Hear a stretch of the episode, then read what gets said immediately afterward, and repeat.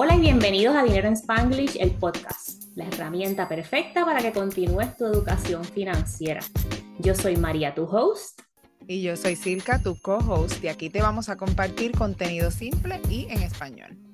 Hoy oficialmente comienza el mes de la hispanidad o Hispanic Heritage Month en los Estados Unidos. Esto se celebra desde el 15 de septiembre hasta el 15 de octubre. Yo tengo un love-hate con esto de Hispanic Heritage Month y antes de comenzar a hablarte del origen, la razón y la importancia, es que he experimentado a nivel personal con esto de dinero en Spanglish, cómo hay reporteros que aceptan mi contribución a lo que ellos van escribiendo alrededor de esta fecha. He tenido más éxito en que mi contenido y mis respuestas se publiquen alrededor del Hispanic Heritage Month que en otro momento del año.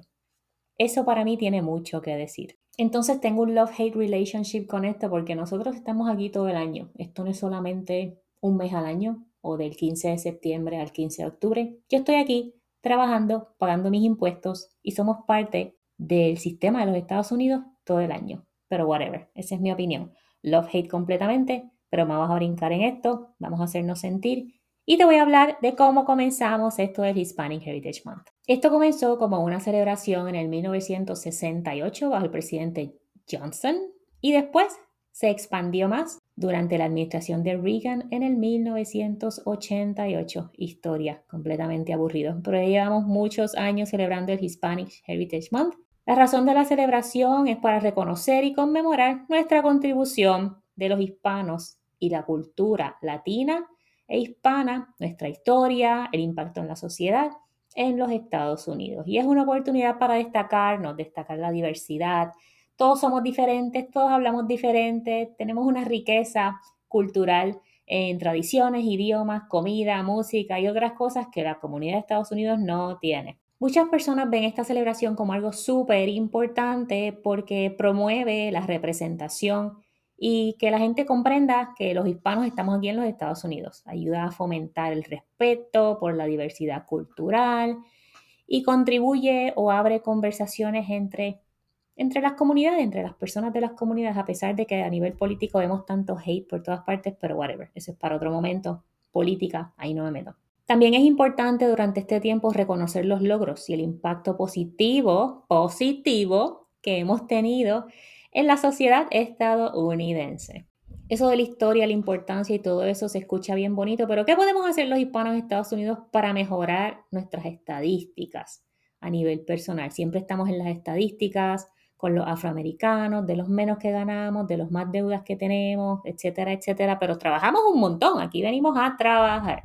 Así que te voy a proporcionar o te voy a dar unos cuantos consejos de cómo podemos tener un mejor impacto aquí en Estados Unidos y donde quiera que me escuches para que nuestras estadísticas mejoren. Número uno, que no te sorprenda, educación financiera. Busca recursos educativos sobre finanzas personales en tu idioma, por eso está Dinero en Spanglish aquí, porque quiero ayudarte a que participes, ya sea de mis talleres o seminarios. Y mañana, si estás escuchando este episodio inmediatamente cuando sale, mañana tengo un taller en vivo, completamente en español. Vamos a estar navegando páginas juntos, calculadoras juntos, para darte la educación financiera que necesitas para que comiences a invertir con una perspectiva educada. ¿Ok?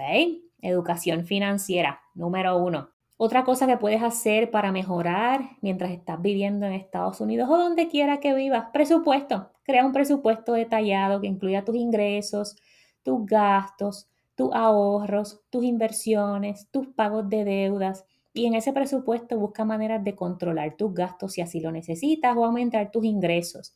Y ajusta tu presupuesto de ser necesario. Otra cosa que puedes hacer para mejorar tus finanzas personales es los ahorros. Septiembre 4 comenzamos el reto de ahorros hasta el weekend antes de Acción de Gracias. Establece tu fondo de emergencia. Todavía sigue la estadística por ahí de que aproximadamente 50% o más de la gente en los Estados Unidos, no solamente los latinos, no tienen ni mil dólares ahorrados en una cuenta para cubrir una emergencia o algún gasto inesperado. Lo mejor que puedes hacer es abrir tu High Use Savings Account automatiza tus ahorros y distribuye tus ingresos allá automáticamente. Si no has escuchado el episodio del podcast que hablamos sobre los ahorros, escúchalo, se llama Tip 16, cuentas de ahorros High Yield Savings Account. Otra cosa que puedes hacer para mejorar tu situación financiera es reducir las deudas de altos intereses, en especial esas tarjetas de crédito que nos dan dolor de cabeza y el interés se sigue acumulando. Paga tus deudas a tiempo y aprende cuáles son las cosas que afectan tu crédito para que tengas una buena puntuación de crédito a tiempo, paga tus deudas a tiempo, mantén la utilización de tu crédito, las tarjetas de crédito 20% o menos, no abras muchas cuentas nuevas de golpe, no cierres muchas cuentas de golpe, mantén calidad en tus transacciones y en tus créditos. Planifica para tu presente, pero también para el futuro, ¿ok? Planificas tu presente con tu presupuesto, con tus ahorros, con el manejo de tus deudas, para, para el futuro con el tema de las inversiones que lo acabo de mencionar. Considera que tu patrono puede estar dándote beneficios para el plan de retiro y ellos aportan por un dólar que tú pongas, ellos te ponen un dólar hasta cierto punto. Y por último, edúcate, ¿ok? Vuelvo otra vez a la primera, asesora, te busco un coach, un asesor que quiera o que pueda o con quien tú te familiarices o te sientas cómoda o cómodo hablando sobre tu situación financiera. De esta manera puedes crear tu plan financiero a corto, mediano y largo plazo.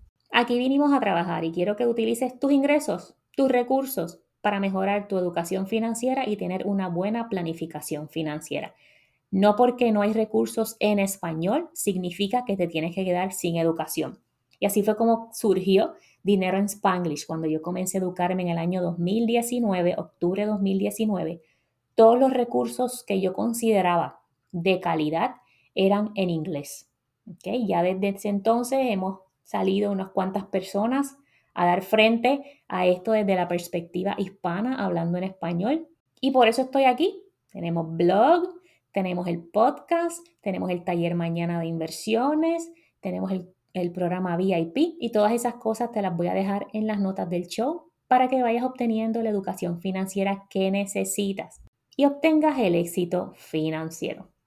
Si tienes preguntas, como siempre, sabes que me puedes encontrar en el grupo de Facebook Transforma tu dinero con dinero en Spanglish también en Instagram, TikTok, YouTube y otras plataformas más. Gracias por acompañarme. Tú decides cómo celebras el mes de la herencia hispana. Yo por acá sigo creando mi contenido voy a traer unos cuantos invitados especiales este mes para darte un contenido un poquito diferente y desde diferentes perspectivas. Gracias por escucharme. Bye.